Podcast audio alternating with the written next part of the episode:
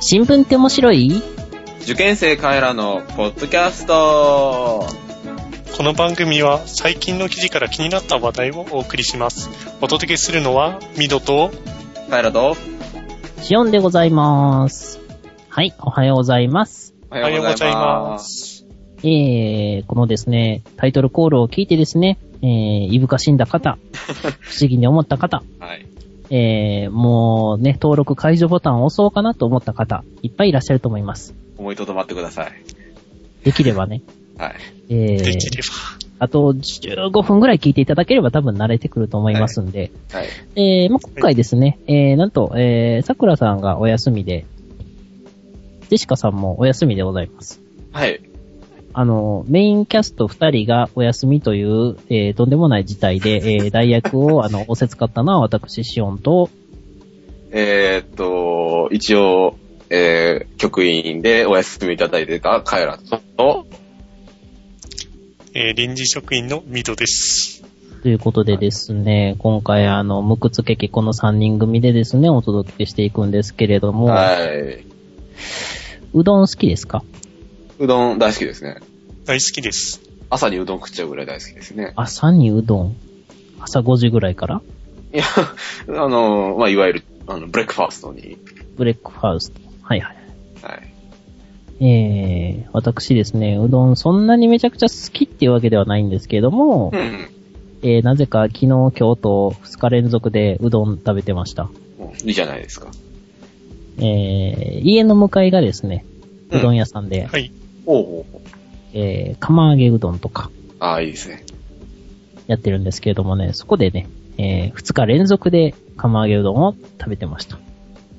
おうなんか、あれですね、夏バテしてる感じがしますね。まだしてないの。えーあの、うどん屋さん、あれですかあの、やっぱり、天ぷらとか置いてあるんですかありますね、食べないですけど。うん。え、うどんってやっぱ天ぷら定番ですかねなんか、うどん屋さんといえば、なんか、天ぷらあるイメージありませんうん、そうですね。ありますね。うーん。まあ、大体、あの、うどんだしにつけて食べて、えーうんおむすび食べて、えー最後にそのだしを飲むと。ああ、はい。いいっすね。うんう。んいいですね。えーそれを二玉を、え2日連続と。ほうほうほう。ということなんですけれども、うん。えーうどんは特に関係なくてですね、えーまあ、枕ネタになんか、食べ物ネタでもやったら面白くなるかなと思ったんですけども、うん。いまいち面白くないんで、メールいただいてますので、メール行きましょうか。はい。おーい。えーそれではメールを読ませていただきます。はい、お願いしえーまはす。じめまして、ジョーと申します。はじめましあはじて。めまして。僕は大人ですが、高校は理系で歴史や政治経済などを勉強しなかったし、新聞も見ない人でなでしたので、あまり社会の出来事については知りませんでした。ほうほう何年か前に本を読むようになってから、政治経済について関心を持ち出しました。うん。えー、というか、何の本かが気になりますね。うん気になりますね。えー続けます。は iPod を買ったきっかけで、ポッドキャストを知り、政治経済関連のわかりやすそうなものを探していたところ、この桜ジオを見つけました。クリラジは後で知りました。あら、珍あーありがとうございます。中学生桜さんがいろいろなことを知っているのには、とてもびっくりしました。しい。うん。えーっと、すいません。今回いない上に、もう中学生じゃなくなってくるんですけ ど。はい。はい。初回から聞いています。皆さんの軽い会話のやりとりもとても面白いですね。あと、僕は作曲したり編曲したりするんですが、初期の BGM の方が好きです。大好きです。音量が大きくなければ気になりませんし、あの素朴さがメジャーなラジオにはない個性的な雰囲気を醸し出していました。うんうんうん。かもすぞーっと。はい。他のラジオのようなかっこいい BGM などいらないのです。手作り感があってよかったのになとも、おあと思っています。皆さんはどう思いますか初期の BGM よくありませんかやっぱりあれがいい。と言いたいことは今回これくらいにします。更新を楽しみにしています。では、以上です。ありがとうございまあすり。がとうございありがとうごま。ざいますす。初期の BGM ね。初期の BGM、あの、ループがね、うん。短かったんですよ。そうそうん。う。なんかあのー、何でしたっけエレクトーンでしたっけはい。で、なんか即興で弾いたと噂される、あれですね。そうですね。うーん、まあ確かになんかあの、ぽややーんとした感じがね、まあ、非常に独特な雰囲気を醸し出してはいたんですよね。この、まあ、メールにもある通り。うん。はい。うん。で、あれは嫌だっていう人がいて、変えてみたという経緯があるんで、ほうほまあ好きな人と嫌いな人が分かれると。う。なるほどね。なるほど。非常にですね、あのーなんていうのかな。ハードルの高い BGM であることには間違いなさそう です。うん、うん。ハードルが高いのか、確かに。えー人によってはまあもちろんまちまちなんでしょうけれども、うん。まあ、あの、BGM に関してね、こんなメールが来るっていうのはなかなかないと思いますので、えー、またですね、あの、お暇があったらですね、桜さんに即興で、今度は、なんだろう、エレクトーンでいいのかなエレクトーンでまたおやっていただきたいですね。うん。なんかね、かっこいいやつ、ね。かっこいいやつ。かっこいいやつ。なんか YMO みたいなやつ、ね。ですね。家も、 YMO。まあまあまあ、あの、なんかもう、まあね。メタリックとかね。はい。みたいな。いや、 まあ、あの、初期の BGM ね、聞いたことない方いいらしたら、まあ、iTunes の方で探していただいて。そうです聞いてね、いたまだだ、ければいいんじゃないかなはい、配信してると思いますのでね。はい。はい。えー、ということで、今回はメールは以上でございます。ありがとうございました、ジョーさん。ありがとうございましありがとた。てなわけで、えー、今回のですね、新聞ネタに早速入っていきたいと思いますけれども、カイラくん何かネタあるんですかねはい、えっ、と、ご用意いたしました。いえっ、とですね、あの、まあ、かれこれ、えーお休みいただいてから、えー4月からなんで3ヶ月ぐらいですか、経ちましなりて、ますかうん、はいあの日々、あの、喋りの吐け口がない、ストレスフルな毎日起こってまして、あー一体何を話してやろうかと。はいい。うことでいろいろ悩んだんですけど、えーっと、まあ、この3ヶ月でですね、はいあの、まあ、いろいろお勉強いたしまして、はい。まあ、せっかくであればね、その知識を活かしたね、おしゃべりをしようじゃないかと。いうことで、まあ、えっと、フランスのね、話題を一つ選んでみました。あ、オフランスですか、あの、オフランス帰りの。はい。オランスガイロの。はい。えーっとですね、えーっと、フランス、あ、すいません、えっと、い今月の13日ですね、えっと、フランス会員で、会員、あの、下の委員とか書いて会員なんですはけい。ど、フランス会員で、えっとイスラム教徒の女性が使う、えっと、顔や全身を覆い服、あの、通称ブルカと呼ばれる、あの、本当にあの、全身布被ってて、あの、目のところだけメッシュで、あの、はい前が見えるようになってるって、あの、ムスリムの独特の衣装ですね。の、はいはえっ、と、公共での、えっ、と、着用を全面的に禁止する法案が、えっ、と、賛成が335票、反対が1票で可決されたそうです。反対1票。反対一1票方。的ですね。うん、圧倒的に可決されて、えっと、9月に、えっと、上院で審議予定なんだそうですが、はい。えっと、まあ、その後法律の、えー意見審査を行う憲法会議が違憲とする可能性もあって、なかなか、えっと、成立は微妙であると。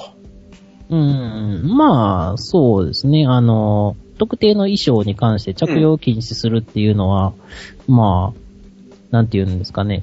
心情ではないですけれども、まあ、それが宗教的なね、あの、うんところから来てようが何しようが、その人の服装をね、規定するっていうのうはん、どうかなと思うところなんですけどもね。そう。で、一応、その理由が、その、やっぱりこう、このご時世ですね、あの、人の顔が見えない衣服で、えー、まあ、公共の場所を歩くのはあまりよろしくないと。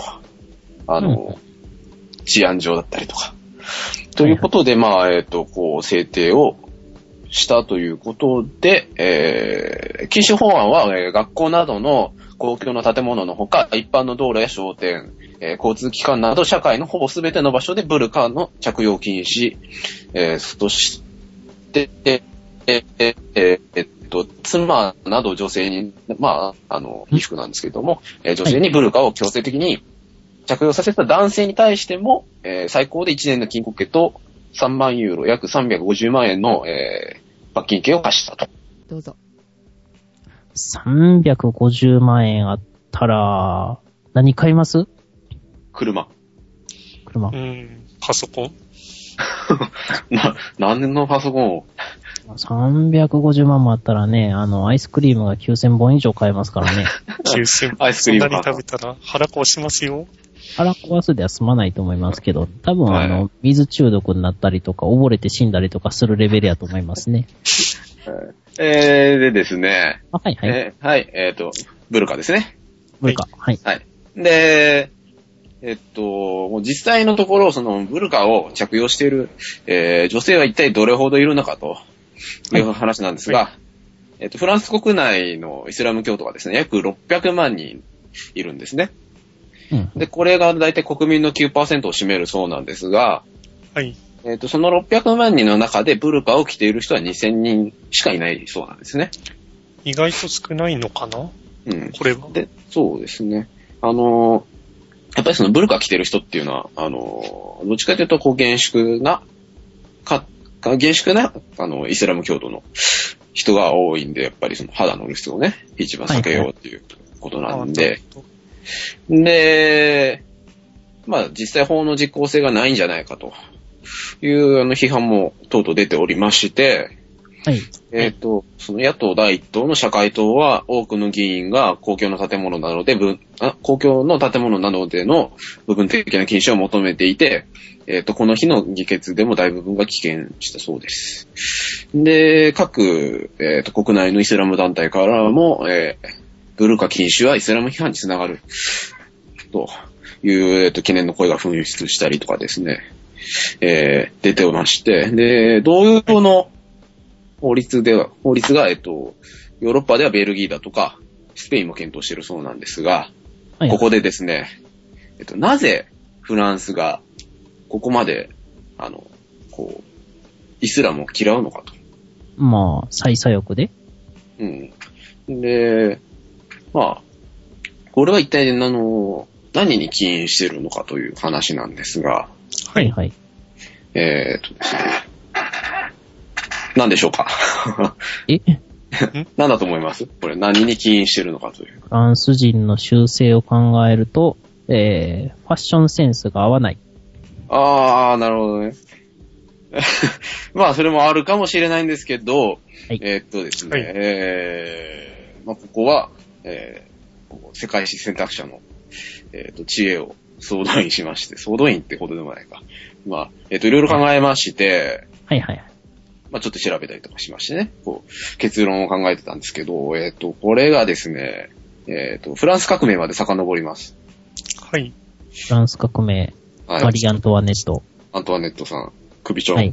クーちゃん。のフランス革命。えーっと、1789年から99年に起こった、えーっと、まあ、し市民革命ですね。はいで、まあ、いろんな国にこう影響を与えたんですけども、えーっと、このフランス革命の、えーそもそもの、えーこうなぜ起こったのかという原因なんですけど、これやっぱりそのね、絶対王政があって、ファッションセンスが合わない。そうですじゃない。もう絶対王政が、絶対王政があって、でその中の、えっと、まあ、あの、特権身分と呼ばれる聖職者と、貴族者、貴族、えっと、はいはいこの人たちが、あの、あの、フランスの当時の総人口に2%にしか及ばないんですけども、この人たちが、まあ、免税特権だとかをこう、ね、あの、お金があるのに免税特権があったりだとか、あの、ん美味しい思いをたすたくさんして、こう、市民たちだとか農民たちが、こう、これに対して、不平を漏らして、その結果、こう、革命になったという出来事なんですが、えっ、と、この革命が、こう、起こっていく過程の中でですね、あの、啓蒙思想っていうものが広まったんですね。名品で、そうですね。この啓蒙思想っていうのが、こう、理性崇拝だとか、迷信打破を掲げてるんですね。はいはい。考えの中に。はい。はい。で、ロックだとかルソーだとかモンテスキューがこう、声高に叫んで、こう、広めたわけなんですが、理性崇拝迷信打破っていうのは、こう、何に対してこう、批判を言ってるのかというのが、これが絶対王政なんですね。うんで、はい絶対王政っていうのは結局その、えーその、なんで王様が偉いのかっていうと、えっと、神様が、えー王様に対してこう、お前が支配していいぞということで、こう、なんだ、その、支配権を神様にもらったから俺が一番偉いんだという説が、こう、根底にあって、はい。で、その下に、その神様に近い聖職者が偉くて、で、次にお金がも、お金持ってる貴族が偉くてっていう、で、そういう支配構造のもとで、その中世からずっと、フランスがそういう社会の体制で、こう、送ってきたわけなんですが、結局その上層部にお金が貯まる理由っていうのは、その、絶対王政がいけないんだと。うん、まあ、あれですよね、王権真珠説から始まる、ね、王様の特権をですね、そうですねあの、守っていこうっていう動きですよね。んで、で、じゃあ、それを否定しようじゃないかっていうのがさっきの啓蒙思想で、はい。でですね、結局だから、その、フランスっていうその国家は、はその、まあ、フランス革命だとか、その、な数々の革命を経験してきた中で、その国家と宗教の結びつきっていうのを非常に嫌ってるわけですね。はい。で、結局、その、まあ、あれなんですね、その、移民だとか、こう、多いじゃないですか、フランスって。はい。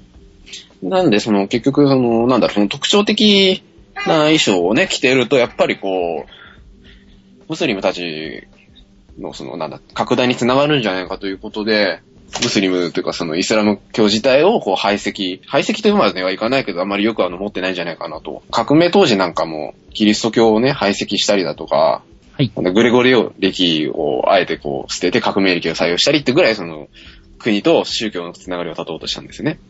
ああまあ、宗教嫌いってことですうね。ん、そうですね。端的に言えば。だから、だから嫌いなんじゃないかと。いうことを考えてみました。はい。なるほど。なるほど。つまり、えー、あのブルカはファッションセンスが合わないと。そう、 そうですね。そうなのかえわかんないですけど、いや、まあ、あのーまあ、実際どうかわからないんですけど、はい。たまにはこう、ものを考えてね、喋ってみるのもいいのかなということで、えっと。まあ、そうです考えてみました。ね。でもあれ結構ね、みんな頑張ってますけどね。頑張ってると。頑張ってるというと。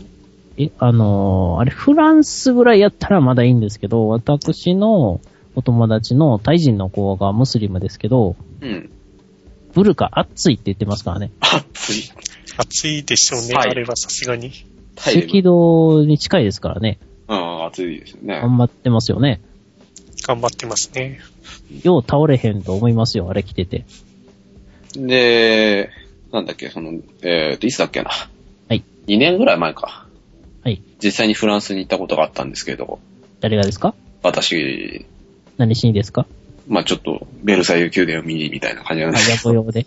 野暮用で、みたいな、はいちょっとね、仮面舞踏会が、みたいな。まあ置いといてカ、ラー的なね。はい。まあ、実際ね、街歩いてると多いですね、ムスリム。あああ、ー多いんですか。うん、あの、まあ、まあ、実際にこう、見た目でわかるムスリムっていうのは、やっぱりその、女性が、女性じゃないですか。あの、ほっかむりかぶった、ほっかむり。はい。ほっかむりみたいなかぶったやつ。ああの人たちは結構ね、どこ行ってもいるんですよね。意2000外人とぐらい多いしんかでいすね。うん。だからやっぱり、9%でしたっけうん、いるだけあるなぁと、こう、数字を見て納得しましたね。うーん9%にしてはよく磨けたっていうのは、えっ、と、マーチとかの中枢部に結構いはるっていうことですかね。そうですね。中心部ですね、パリの。はい。うん。なるほど、なるほど。はい。まあね、あのーそうでなくともね、あの、移民問題っていうのはね、よく、いつの世も問題になってます。うん。うん。あのー戦前も日本はね、あの、アメリカで迫害を受けてましたからね。うん。ですね。はい。まあそうやってね、あのーようわからんのがいっぱい固まってるから気持ち悪いって思われるんですよ。うん。はい。まあそういうのと、えー、しかもそれがね、宗教的な、あの、手段であるっていうのが、あの、重なってるのかもしれないですね。ですね。まあ、あとは、うん、結構他にも、あの、カルト宗教系の、あの、なんだ、禁止の法律とかあったりするんですよね、フランスは。はいはいはい。うん、だから、よっぽど嫌いなんだなっていう感じですね。ああ、カルト禁止ですか。まあそんな感じで、えーっと、私はこのニュースで一番気になったのは、誰が一票反対入れたのかっていうのがもう一番気になりました。あれでしょう、野党は危険してたんでしょさっきの話。はい。ですそね。の、さっきの話を総合したら。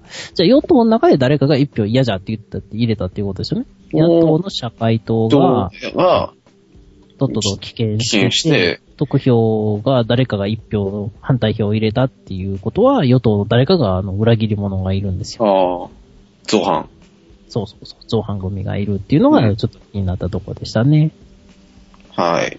えーぜひですね、そういう反骨精神が溢れる方はですね、あのー誰かを調べてみてください。はい。えー、っと、以上です。はーい、ありがとうございます。ありがとうございまじす。ゃあ次ですね、えー、ミド君のネタを行きましょうか。はい。えーっと、私のネタは国民 ID 制度ですね。えーっと、おう今回あった7月11日の参議院選挙で増税のするって言っていたじゃないですか、消費税の。はい。その消費税増税は、国民 ID 制度のその実現のための重要基盤に位置づけられているらしいんですよ。うん。そもそも国民 ID システムとは、全国民に識別番号を割り当てることによって、行政サービスの品質と効率の向上を目指すサービスのことを言うそうです。はい。で、その国民 ID システムの ID 番号はどんな番号になるかということに対しては、はい。一つ目が基礎年金番号の流用。二つ目が住民票コードの流用。三つ目が新たな番号の付与の三つの案があるそうです。うーん。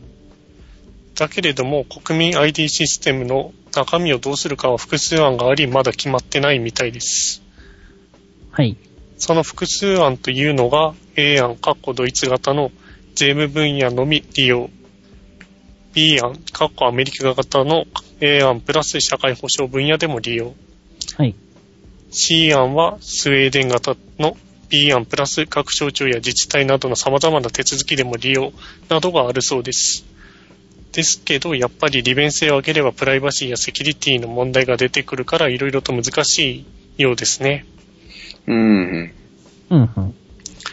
で、日本では今、有識者や与野党、与与党議員らで構成する作業チームが11年までに国民 ID シス制度が関与する個人情報の範囲や必要なシステムの概要を明確にする作業を行っているそうです。なんか、あれですね、ふんわりしてますね。うん。 なんか結構あれですね、抽象的というか。はい。まあ、さらに行政が適切な情報を扱っているかどうかを監視する第三者機関を作ったりして、12年から13年にかけて法制度をするみたいです。うん。ですけど、この方、このシステムを導入するのの一番の問題は、このシステムを導入するのには5000億から6000億ぐらいのお金がかかるみたいですね。だから、まあ、う今ん。はい。回消費税をアップするのかもしれません。私からのネタは以上です。はい。というか、消費税って何パーセント上げるって言ってたんですか私、全く今回の選挙を見てなかったんですけど、 10%でしたっけ確か。 10%上げると。15%。あ、10%にするって言ってましたね。確か。ことは5%増税と。うん。確か消費税って1%で2兆円ぐらいでしたよね。確かそのくらいでしたね。えー、試算によると2兆円ぐらいと。ということは、えーっと、0.25%上げれば足りるんじゃないんですかうん。それ含めてってことじゃないですか。なんかいろいろ社会保障だとかっ ていう。うん。まあまあまあ、あの、国民 ID 制ああ、に関して言うとにね。関ってしいてう。ですね。えー、で、しかも、それって、導入に、えー、5、6千億かかるっていうことですよね。はい。維持はどれぐらいかかるんでしょうかね。 1位はよくわからないですね。まだちょっと、まあそんなに詳しいことが見つからなかったので、多分まあまあこれくらいのことしかまだ決まってないんだろうと思ってるんですけど、逆にまだ、あの、範囲も決まってないのに、あれですよね、見積もり出てるっていう方がなんか不思議な。なんで、どこまでやるか決まってないのに、もうすでに見積もり出せてんのみたいな。ああ、何を根拠に出してんのか。どこが出したんだあでもなんか N か、あ N はいあでもあれですよね、あのー、なんですかね、新たに番号を作るよりね、あのー、ね、重機ネットとか使ったらいいんですよね、やっぱり。とね、ダメです。ダメなんですかダメダなんメで。ですす。うーんと、非常にいい案ですけど、ダメです。それ何故えー、まあ簡単に言うと、日本ではですね、派閥っていうものがありまして、うん。 あの、はい省庁のね、力っていうのがあるんですよ。あの、はいはい内臓じゃなくてね。はいはい。はい。それの、えー、重機ネットは、どこだ総務省どこの配下になるのかなまあだから、それの、その、各省とか庁とかの、その、パワーが上がるっていう、その、パワーバランスが発生しちゃうので、あーあー。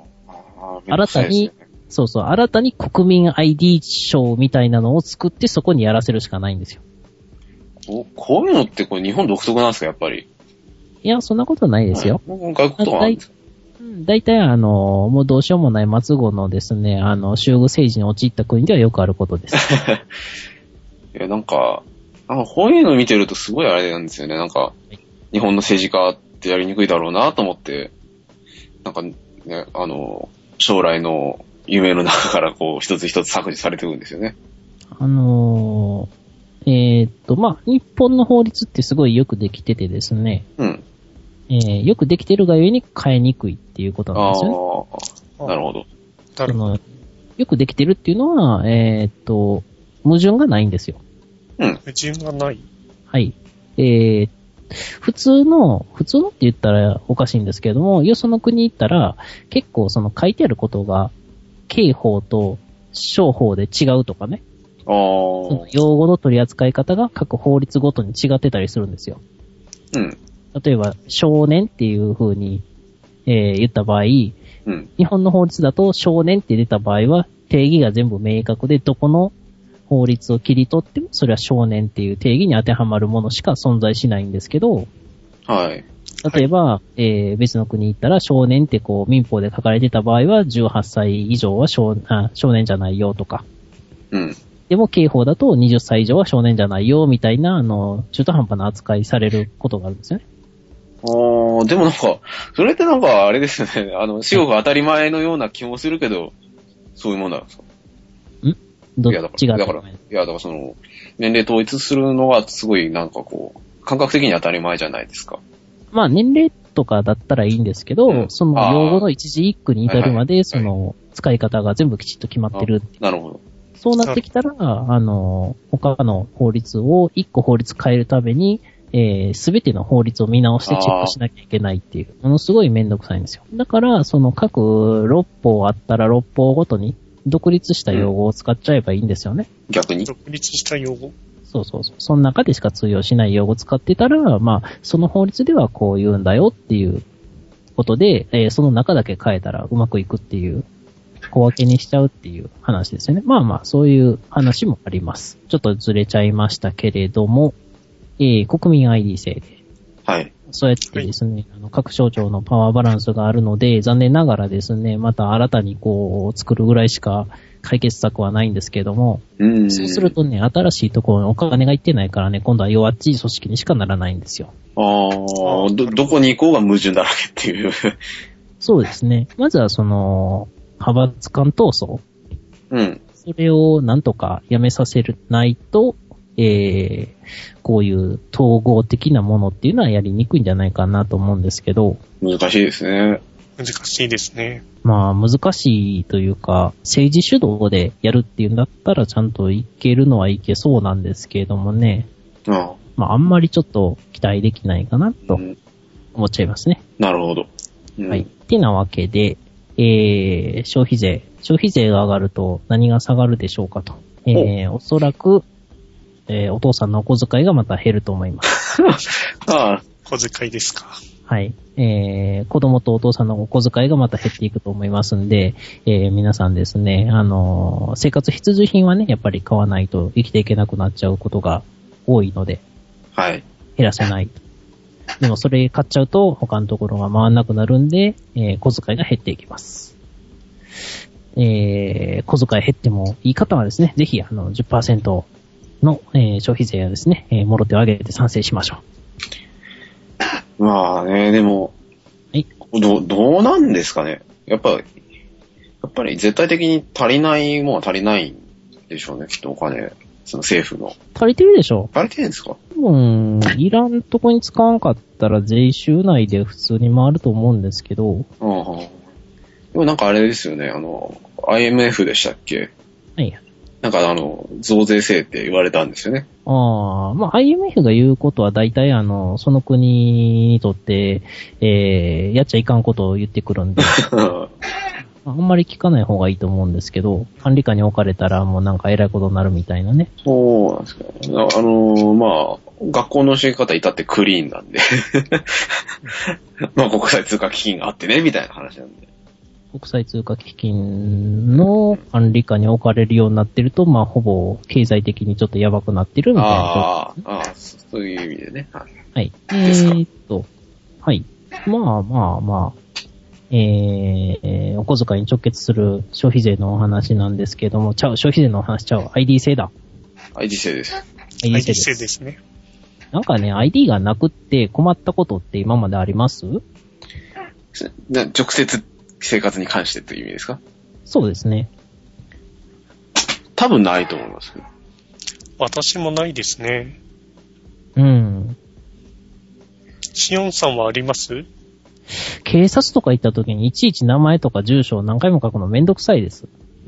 ああ。会員番号的なもので済ましちゃえと。そうそう。あとは、えーっと、免許証をうん。私この年になって、あ、いや、去年か。去年になってやっと取ったんですが、はい。えー、それまで身分証を出すのがめんどくさかったです。身分証っていう、そのな、ど、何になるんですか住民免票許証とか。おー。えー、あとは顔写真入りの何かとか。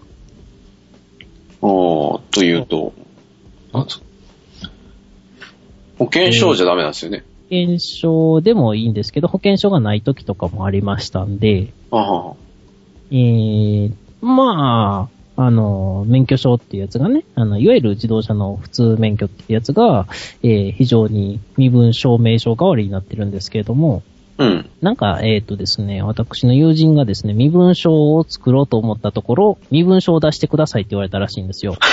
身分証作るのに身分証で すか重機ネットのカードやったかな、それこそ。重機ネットのカードを作るときに、免許証を出してくださいと。いや、持ってないから作りに来たのにって言 って、堂々巡りになったそうですよ。大変ですね。そうそうそう。あのー、なので、お二人はまだ学生なので、はい。えー親のすねをかじれる間にですね、免許証をですね、あの、取っとくことをお勧めします。ああ。あ車も運転できるし、身分証の代わりにもなるし。そうですね。あの、身分証としての使い方をするっていうのは非常に不愉快なんですけど、まあそれがないとめんどくさいんでかなり。うん。そういう時にね、あの国民 ID とかがあって自動で割り振られるようになってたら非常に楽やろうなとは思いましたね。あ。なるまあ、まあでもね、あの、ね、個人情報だとかね、 なんかこう、わやわや、いろいろあるじゃないですか。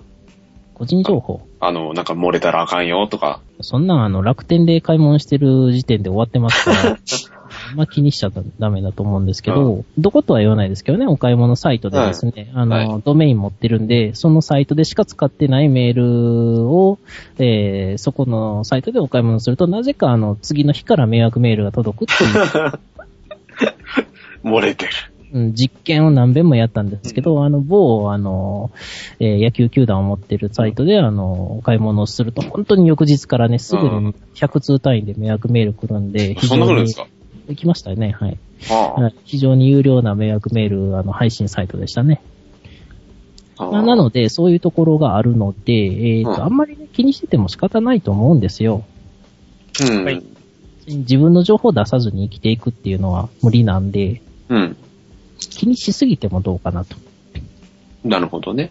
ほどだからといって、その、入れすぎてはいけないだろうなとも思うんで、その辺のまあバランスですよね。住所、氏名、年齢とかぐらいはもう入ってて叱るべきじゃないですか。うん、うん。はい。で、えーっと、まあ、あとは逆に入ってたらいいものって言ったら、保険証のデータではないんですけど、カルテも一緒に入れといてほしいですよね。ああ、どこ行っても共通のものでそうそうそう。見てもらえると。はい。あの、特に体質なんかが、えー自分が運ばれた時に、えー口聞けない状態で、うん。変な薬打たれたら困るんで、変なっていうか、体に合わないやつね。うん。困るんで、そういうのとか入れといてもらえると非常にいいかなとか、そういうのは思いますけどね。えー、ということでですね、こういうの気になるのは、あの、私もですね、致死性のアレルギーね、蕎麦アレルギー持ってるんで、ああ、そうなんですか。ね蕎麦食ったら死ぬことがありますんでね。えーそういうところがまあ気になっちゃうわけなんですけれどもね。まあ、国民 ID 戦ね、えー、あんまり期待せずに待っときましょ期待せずに待っときましょう。う。うん。ほ細い目でね、眺めながら。まあまあまあまあ、そのうち、えええーなんか、あんまり大したこともなく終わると思います。えーそれでは最後になりましたけれども、変なニュースをいくつか読みたいと思います。おえー、この間からね、えー、新聞って面白いで特集、あ、この間からというか、この間もですね、えー、特集したんですけれども、中国の話題で、えー、北京で6月の末頃なんですけれども、えー、機密情報の漏洩を危惧する中国政府が人民解放軍の兵士による出会い系サイト利用などを禁止したと。そう。チーム解放軍がそもそもそんなことやってていいのかっていう話ですよね。まあ、軍人といえども、あのー人間ですからね。まあ、えーなんか方向性間違ってるような感じしますね。まあ、その代わりですね、あの、出会い系サイトを禁止するだけだとね、やっぱりこう、人間ですんでね、軍人。えーその代わりに司令官らが独身兵の、えー独身兵士の恋人探しを支援する方策を検討中。おう面倒を見てやろうじゃないかそうですね。えー、まあ、なかなか、えー、なんていうのかな。昔よく聞いた話ですよね。上司が、あの、部下の、その、結婚の面倒を見るみたいな。と。写真持ってきたりとか。お見合いとかですね。そうそうそう、こんなのどうみたいな。えー、ということで中国の人民解放軍もなかなか楽しいことをやりそうな。うん。えー、次行きましょう、次。はい。アメリカの女性がですね、これまでに脅迫メールを数百件送信していたオレンジ軍在住の女性に禁錮刑1年の有罪判決が下されたと。ほ脅迫メール怖いですね。う。巨額メール。はい。怖いですね。えーただし、メールの送信先は彼女自身の携帯電話だった。自作自演だと。ああ、まあそうですね。これについて、あの、この脅迫メールについて他の人に、えー私の元彼、それとも義理の姉の仕業よっていうふうに警察に話してたらしいです。あジェシカさんに言ってもらいたいですよね。ああ、ジェシカさんにね。ジェシカさんなんかすごいこジェシカう、さんに。感情たっぷりに、なるほなどん。かこう、ちょっといろんなもの付け足してみたりなんかしてね。 で、あの、その後の調査でですね、その元彼と不仲になった2008年以降から自作自演の脅迫メールを送信し始めたことが分かったそう です。根に持つ話ですね。怖いですね。禁錮刑1年に3年間の保護観察及び賠償金5万ドルの支払いが命じられたそうです。ああ、大変だ。えー皆さんもですね、えーくれぐれも自分にあの脅迫メールは送らないように気をつけてください。ジェシカさん気をつけてください。ジェシカさん気をつけて。で、えーっとですね、次なんですけれども、ドイツの学生がですね、バイクの集団に子犬で攻撃したそうです。子犬でですかえードイツ南部バイエルン州で26歳の男子学生がオートバイの集団に子犬を投げつけ、盗んだブルドーザーで立ち去るという事件がありました。もうなんか全部意味わかんないですよね。その犬投げつけた上でブルドーザーで逃げるっていう。しかも盗んだやつですからね。で、すんじゃないですか。バイクじゃない。意味わかるあたり、そうそう、バイクじゃないです。意味わかるのはもうドイツの南部のバイエルン州で起きたんだなっていうぐらい。あと26歳の男子学生っていうことは、あの、留年か浪人か、もしくはあの、博士課程かとか、そんな感じかなっていう。ぜひドクターであることを願いたいですよね。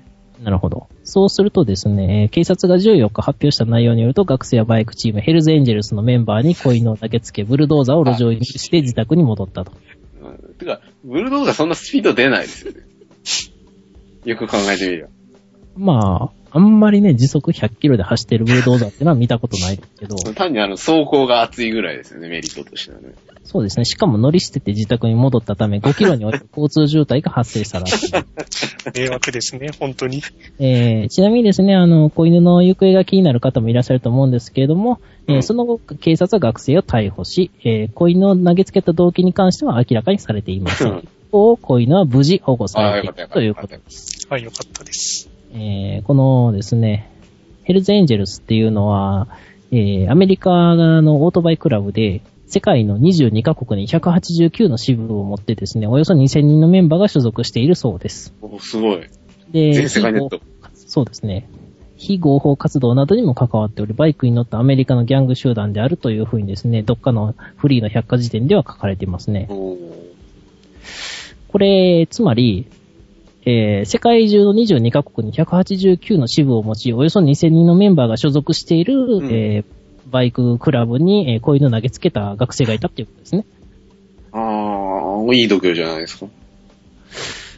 まあ、なんでこういうのなんでしょうそういね。うのがたまたまいたとか。かわいそうに。相手がひるむと思ったとか相手がひるむと思ったんでしょうね。いや、ひるみますって、こういうの投げつけられたこうらい、うのね、もう、構えた瞬間にビビりますもん。ちょっと待って、みたいな。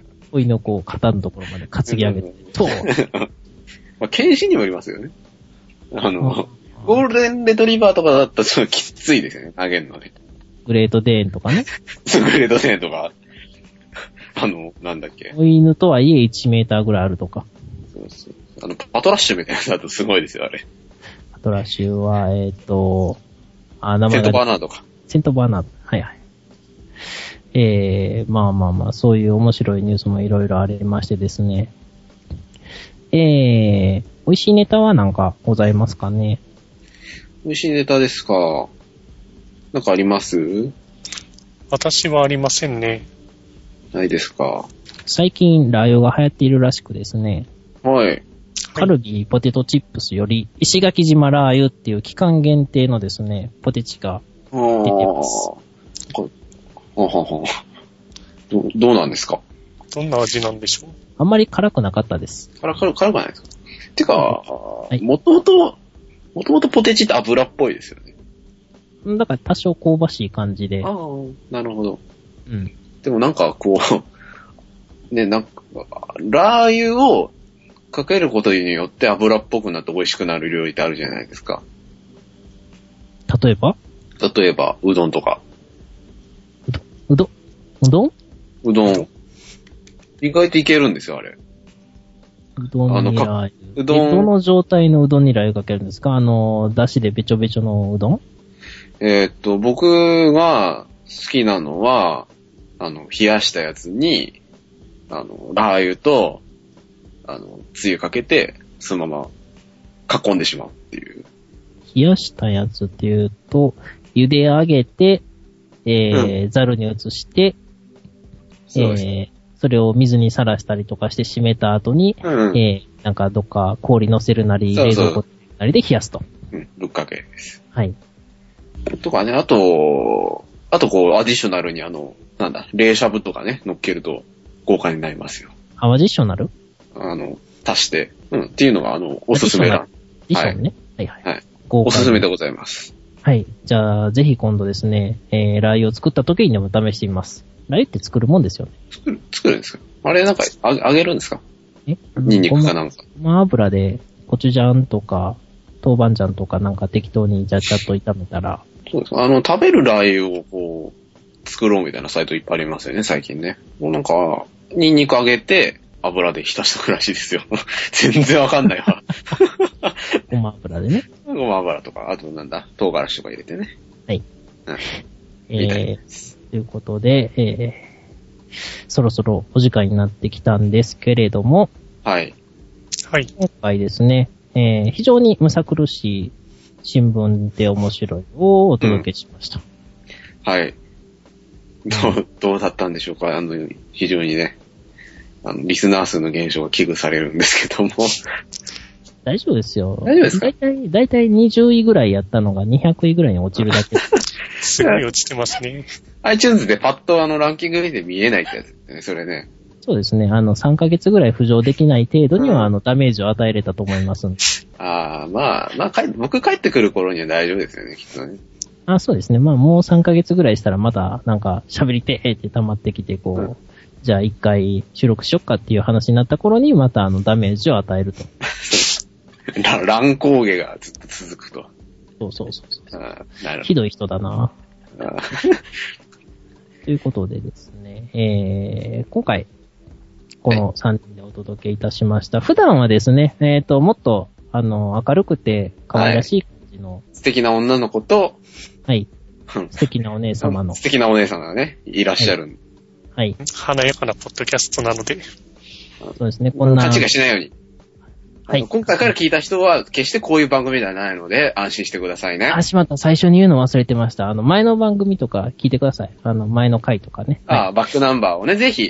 ぜひ聞いてください。ぜひ聞いてくださもしくは、あの、これに、これずに次回を聞いてみてください。次回はきっと、あの、うん。ええ感じになってると思いますんで。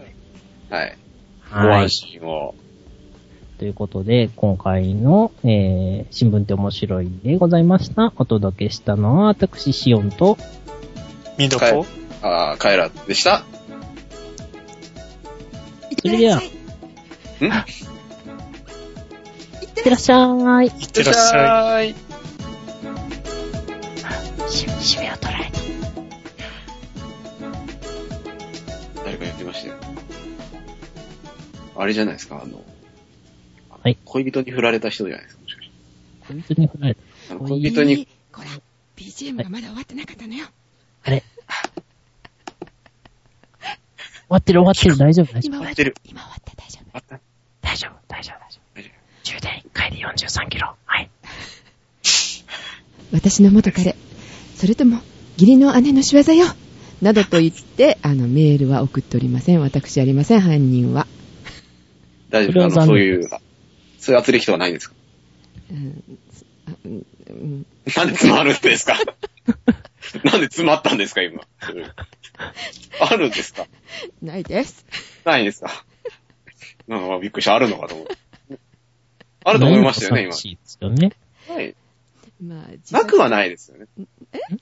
なくはないですかなくはないなくは、なくは、なくは、なくはない。なくなくはライン。アクアラインあ、いいね。はなくはないじゃん。ということで、あの、ひどい、あはいの、。カエラくんでした。 おお騒がせしました。 20位から200位に下げるということで。はい。うんで、また、むさ、浮上浮上してきた時にまた、ガンってこう頭を殴りつけるような。ああ、3ヶ月後に、あの、もそうう受験の頃にもしかして。そうそう。出る杭は後打ち続けるっていうことですね。あーで、それが落ち着いたなと思ったら、今度は、ミドが来るのね。ミドが、えー、っと、ちょっと今、喋りたくなったからと来て、ドーンとそこでまた200位。そう。そんで、えーそれが終わった頃に、あの、なぜか、あの、えー、桜さんか、ジェシカさんがお休みで、えー代打で私が出て、また、でまた200位と。うん。 3人でじゃあ、交代。えー首洗っときよ、3人とも、みたいな。 謝罪会見ですよ。そうです。怖いですね。なんで出たんですかみたいな。とりあえず、よくわかんなくてもごめんなさいって言っとったらいいらしいですそうね。ですね。ああ、なるほど、そういうことですね。あの、はいへ下手にあの、ね、あの、あなたとは違うんですみたいなこと言うと、あの、叩かれるらしいんで。うん。あの、決し、あ、なんでもないです。はいはい。いや、なんか、あのこれ以上、あの、火に油を注ぐようなまではやめておきましょう。じゃあ、火にラー油を注いといてくだあさい。あ、大好き、食べちゃうわよ。はいということで、あのね、あの、男だけの、まるで男子校ってこんな感じで、無才のかしらと思って聞いており ました。男子校はもっと無才ですよ。もっと無才。うさいですよ。うさいですよ。うん。うさいですよ。ねえうんこの、この無才3人のうち、あの、2人は男子校と。現役男子高生。元男子高生。と、男子校にいる。うん。あれミド君は男子校えいや、普通に驚愕ですけど。ああさあ、いいじめが始まるよ。いいたんだ。いじいじめだ、いいたんだじめだ。いたんだ。なんだ、粛清が始まる。公開に開いた方がいいですよ、これ。そうですね。まずは、あの、桜ジオ会議で、あの、異端審問にかけないと。はい、魔女狩りじゃない、あの、何これは。はい何狩り魔女じゃな くって。驚愕狩り。驚驚愕愕がり。はい。は角刈り。はい。ぁ。愕狩りじゃないです。え、あ、はい。角刈りは、あの、あれですね。五輪狩りとかね。あの、中学生の頃はそうでしたね。五輪狩り。あれちょっと待ってよ。今、今の子って髪の毛自由うちは何でも OK です。うんあら自由ですね。えー、ということで、えー、一旦審問会でございました。はい。皆さんお楽しみいただけましたでしょうかでおは、口直しに。おやすみなさい。おやすみなさい。おやすみなさい。